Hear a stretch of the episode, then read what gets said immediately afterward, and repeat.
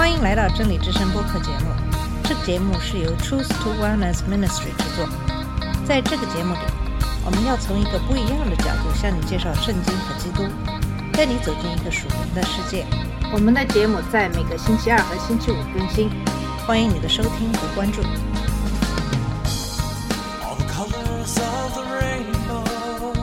你好，我是马军。上期节目跟大家分享的是《使徒行传》十九章十一到四十一节的经文，活在神的大能中。今天继续跟大家一起研读《使徒行传》二十章第一部分一到十六节的经文。从今天跟大家分享的经文，我们不仅会看到保罗这样做的榜样，还会看到他这样做的一些具体方法。《使徒行传》第二十章第一到二节说：“乱定之后，保罗请门徒来劝勉他们，就辞别起行，往马其顿去，走遍了那一带的地方，用许多话劝勉门徒，然后来到希腊。那么在上一章第一节中提到骚乱的性质，迪米丢和银匠们在经营阿尔勒弥斯的偶像时生意亏损，保罗在以弗所教导了两年多。结果，在他手下受训的基督徒在整个亚细亚省传扬福音。使徒行传十九章二十六节中，低米丢对其他银匠说：“你们看见也听见，这保罗不断在以弗所，几乎在全亚细亚都劝化了许多人，说人手所造的神不是神。”正如低米丢在第二十七节中解释的，这是一种双重威胁，不仅我们这一行业有生育扫地的危险。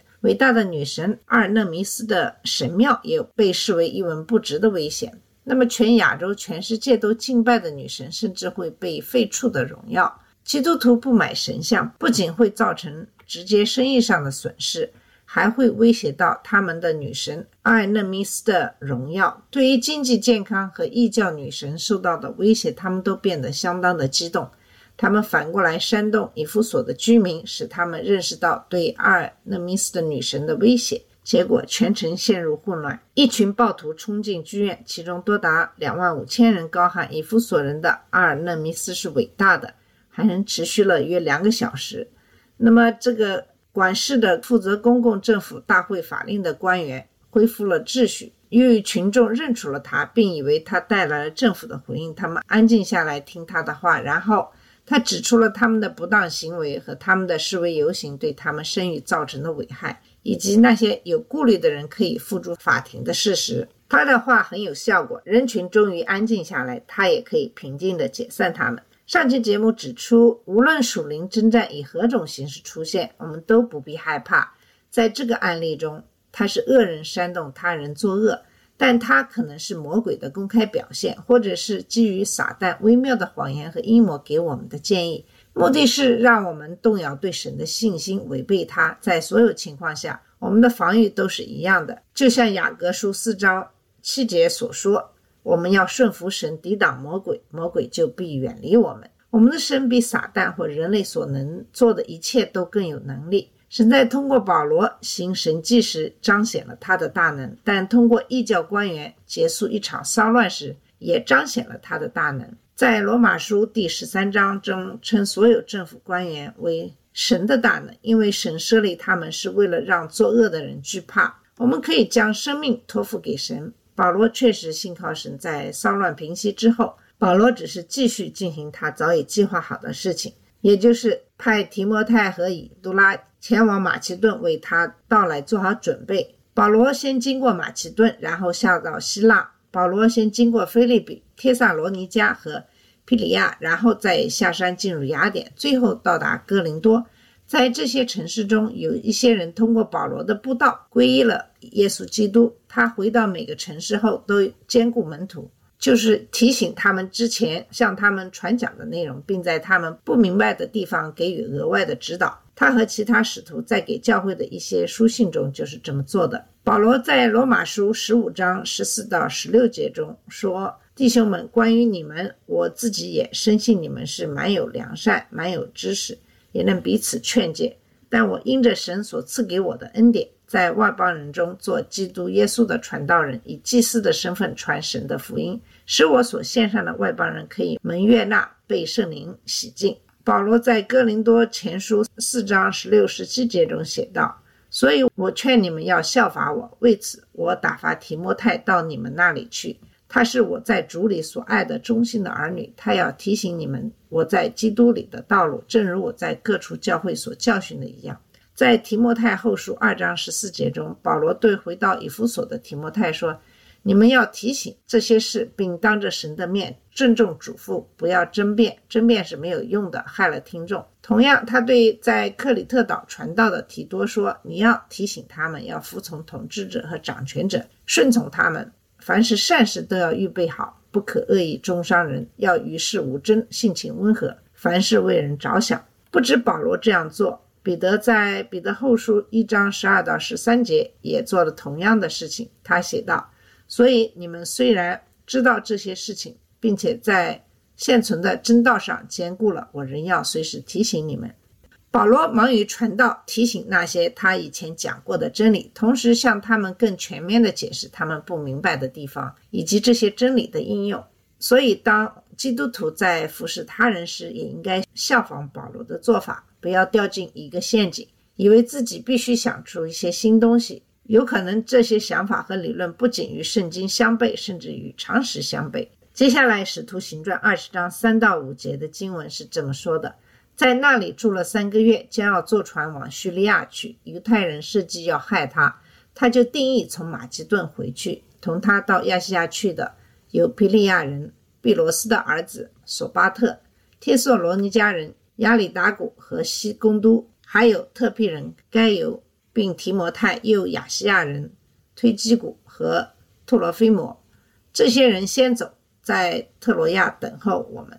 保罗在希腊传道三个月，他的计划是像第二次传教旅行结束时那样，从那里乘船返回叙利亚。然而，一个谋杀阴谋暴露了。我们不知道这个阴谋的任何细节，但从保罗的反应来看，这个阴谋似乎是要在某个港口或海上杀死他。保罗的反应是改变计划，改到马其顿返回。也许这看起来是一个小问题，但却是我们在保罗的生活中经常看到的一个重要问题。虽然他可以非常大胆，但像他在路斯德的时候一样，尽管那里的人刚刚用石头打死了他，他还是回到了城里。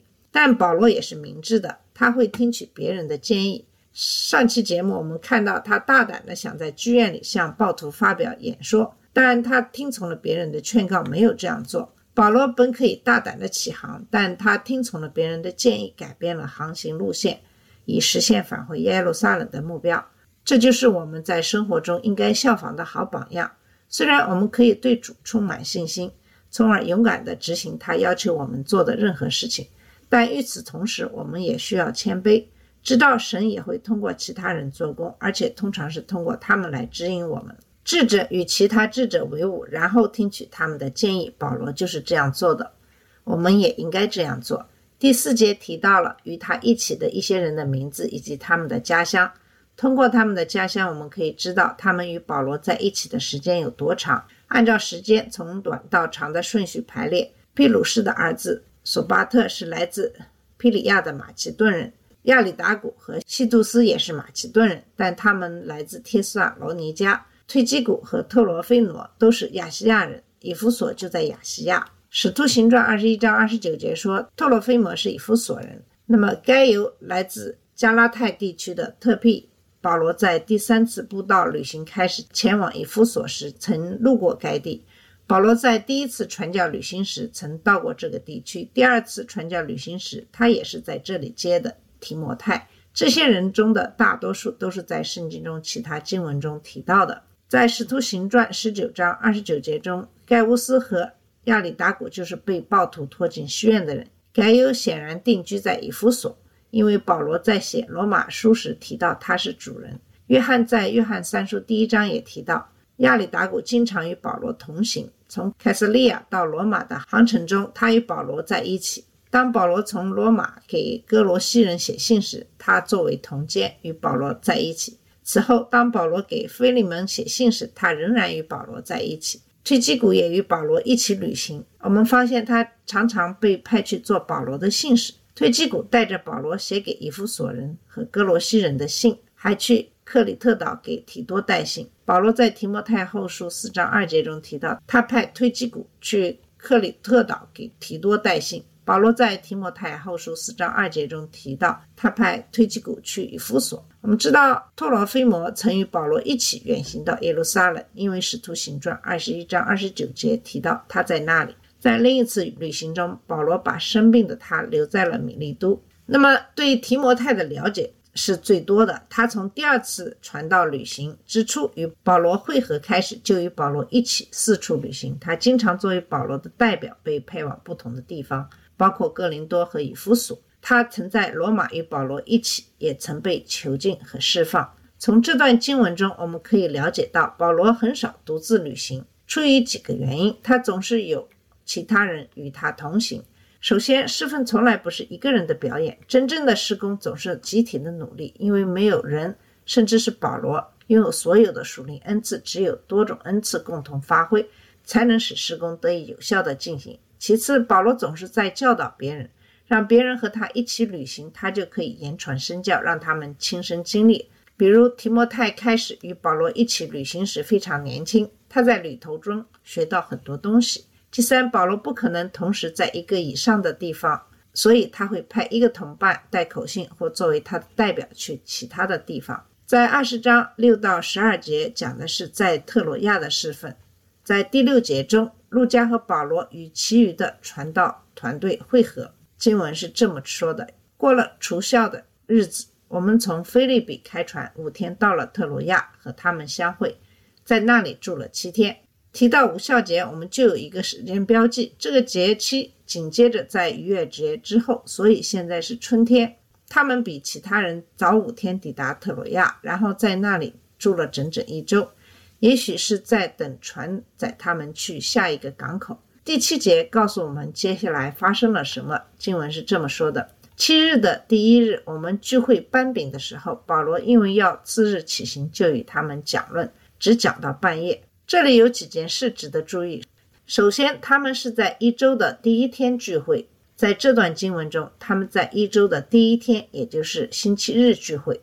教会历来在星期日聚会，是为纪念主在一周的第一天复活。这种做法在外邦教会发展的很快。哥林多前书十六章二节中，保罗指示那里的教会在每周的第一天进行每周的募捐。保罗在罗马书十四章五到六节中谈到遵守特定日子的问题。他说：“一个人看一日胜过一日，另一个人看一日都一样。守日的是为主守日，吃饭的为主吃饭，因为他感谢神；不吃的是为主不吃，并且感谢神。如何看待某一天，取决于信徒个人的意愿。实际上，保罗更关心那些坚持遵守摩西律法的人。加拉太人已经重新开始遵守律法，这促使保罗在第四十十一节就这个问题写信给他们。”说：“你们遵守日月纪念，我为你们担忧，恐怕我枉费了你们的心血。”罗马书第十四章在此明确指出，问题不在于日子，而在于人对主的心。无论他们是否重视某一天，都要感谢主。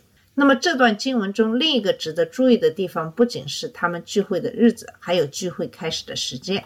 第七节指出，他们聚在一起掰饼。保罗一直讲到午夜，保罗讲了很长时间。这次聚会是在晚上开始的，当时还吃了一顿饭，包括圣餐。掰饼一词很可能指的就是圣餐。我们从哥林多前书十一章知道，早期教会的普遍做法是分享一餐，作为庆祝主的晚餐的一部分。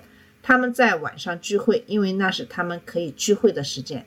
在当时的社会中，星期天只是劳动的另一天，所以他们会在下班后一起聚会。这里的例子和保罗在罗马书第十四章中的教导，以及圣经中没有任何地方命令基督徒必须在某一天敬拜的事实，使我们得出这样的结论：教会何时聚会在一起敬拜可以有很大的不同。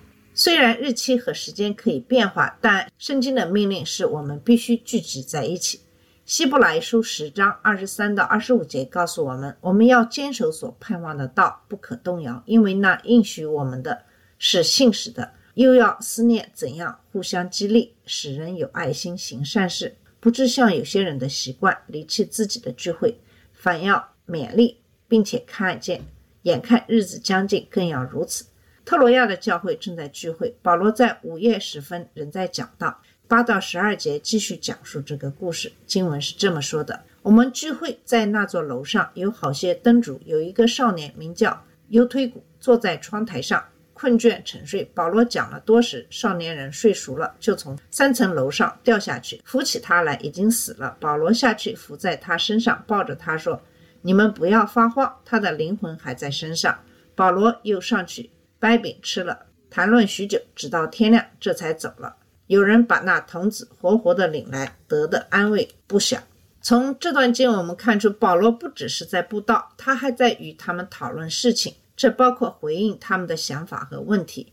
此外，每个传道人有可能都见过有人在讲道时睡着的情况，尤其是在房间里很暖和的时候。那么，这段经文讲了唯一一个这样做导致有人死亡的案例。作为医生的陆家特别指出，他们把死了的欧迪奇抬了起来。不过话又说回来，既然保罗能让他起死回生，那就没有那么严重了。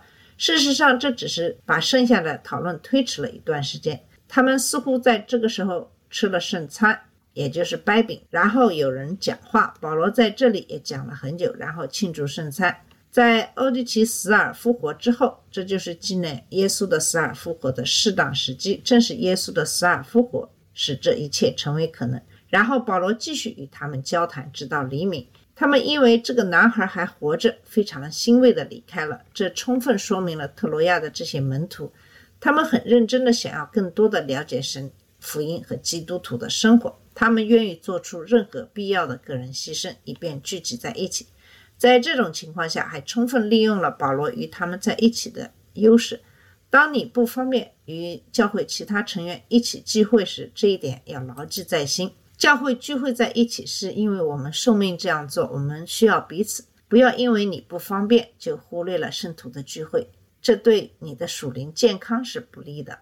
接下来是二十章十三到十六节的经文，讲的是从特洛亚到米利都。这段经文是这么说的：我们先上船开往亚速去，意思要在那里接保罗，因为他是这样安排的。他自己打算要步行。他既在亚速与我们相会，我们就接他上船，来到米特利尼，从那里开船。次日到了基亚的对面，又次日在撒摩靠岸，又次日来到米利都。乃因保罗早已定义越过以弗所，以免得在亚细亚单眼。他急忙前走，巴不得赶五旬节能到耶路撒冷。那么这段经文就是说，保罗希望在圣灵降临节之前到达耶路撒冷，所以他们沿着海岸线快速前行，绕过了以弗所，因为保罗知道。很难在那里短暂停留。他在以弗所以南的米利都登陆，派人去找以弗所的长老。在下期的节目，我们将来看一看他对这些教会领袖的鼓励和警告。